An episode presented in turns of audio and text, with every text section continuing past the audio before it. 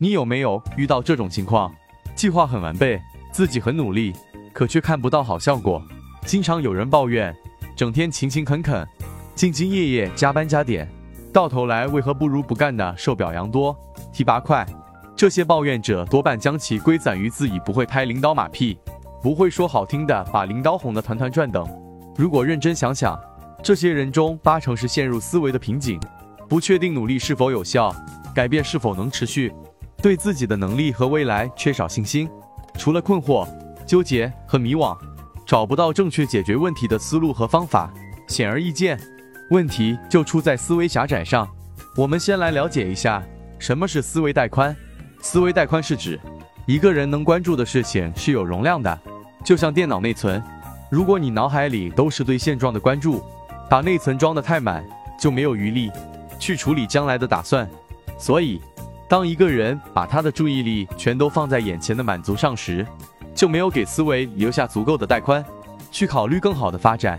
如何扩展思维带宽？有三个办法。第一，留一些余地。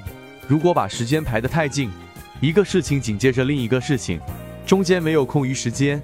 一旦发生紧急事件，将会使整体的计划打乱。比如路上堵车，第一个会议不能按时参加，延长会议时间，而第一个和第二个会议中间又没有余闲时间，导致第二个会议也受影响，形成恶性循环。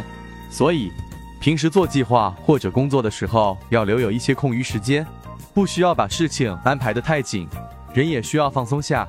有松有弛，任何事情都不要要求太满，这样才能有个好的状态。第二，少占用思维带宽资源。平时会有体会，在心里有什么事情没有解决的情况下，做其他的事情会心不在焉，不能全力以赴，专心致志。这就是因为我们部分带宽，资源被没有解决的事情占用了。第三，化整为零。我们在接近截止日期的时候，效率会更高。而在有截止日期前的很长时间会浪费时间，没有什么效率。如果我们将一个大的任务分成几个小任务，每个小任务一个截止日期，分阶段完成，这样会大大提高效率。欢迎点赞、评论、转发、关注江开成，带你走进深度思考的世界。